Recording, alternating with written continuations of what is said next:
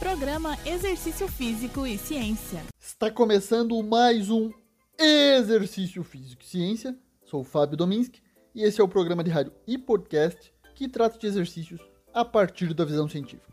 Hoje, em nossa série de musculação, vamos falar sobre os melhores exercícios para glúteos, considerando a perspectiva dos níveis de ativação dos exercícios. Será a partir de uma revisão sistemática sobre a ativação do glúteo máximo durante os exercícios no treinamento de força e hipertrofia, que foi publicado no Journal of Sport Science and Medicine no início de 2020 por brasileiros, inclusive, liderados pelo pesquisador Walter Krause Neto.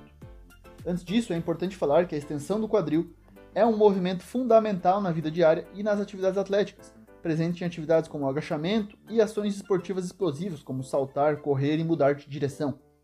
Os músculos principais responsáveis por esse movimento são o glúteo máximo, além da cabeça longa do bíceps femoral, semimembranoso e o semitendinoso. Pesquisadores estavam interessados em saber quais exercícios dinâmicos possuem maiores níveis de ativação do glúteo máximo.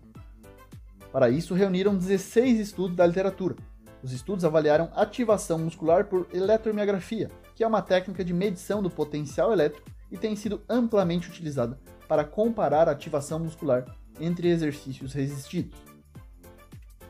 Uma grande variedade de exercícios foi testada nesses estudos que foram incluídos nessa revisão, e na comparação, o exercício de step up, ou seja, uma subida em caixa, step ou degrau e suas variações apresentaram os maiores níveis de ativação do glúteo máximo, isso inclui as variações de step up lateral, step up diagonal, crossover step up, seguido pelo deadlift ou levantamento terra com barra hexagonal, a elevação de quadril, o agachamento com cinto, conhecido como belt squat, o afundo, o afundo em linha, a passada tradicional, o agachamento unilateral modificado, o levantamento terra convencional com barra e elevação de quadril com elástico de resistência. Os exercícios com maiores níveis de ativação do glúteo máximo são unilaterais e exigem estabilização. Essa necessidade de estabilizar joelhos e quadril durante o movimento de subida e descida, segundo pesquisas, é responsável pelo alto nível de ativação. É importante ressaltar que esses exercícios são considerados difíceis de executar e têm uma alta demanda de estabilidade para a maioria dos praticantes iniciantes e intermediários. Mesmo para o praticante experiente, a maior demanda de estabilidade pode limitar a carga utilizada e, portanto, pode impedir o desenvolvimento de força máxima e hipertrofia.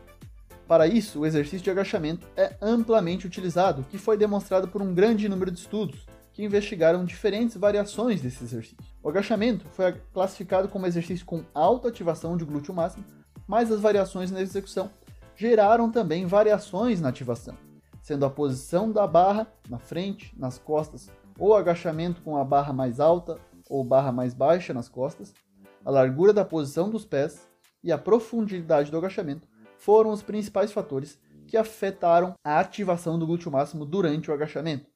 Foi observado na revisão que diversos fatores, incluindo a carga externa, a velocidade do movimento, o nível de fadiga, a complexidade mecânica do exercício, além da necessidade de estabilização articular, podem influenciar diretamente a ativação do glúteo máximo nos exercícios de membros inferiores. Esses fatores devem ser considerados ao selecionar um exercício apropriado para fortalecer o glúteo máximo, além, claro, das preferências do praticante.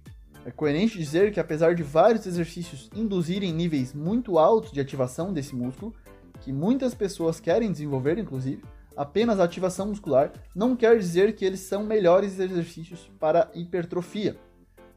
Mas conhecer os níveis de ativação muscular pode ajudar na seleção de exercícios para fortalecer o glúteo máximo, e isso deve ser feito pelo profissional de educação física. Esse foi mais um Exercício Físico e Ciência. Lembrando que todos os nossos programas estão no Spotify, no Google Podcasts, Deezer e no Apple Podcasts. Um abraço e até a próxima. Você ouviu Exercício Físico e Ciência com o professor Fábio Dominski, na Rádio Desk FM 91.9.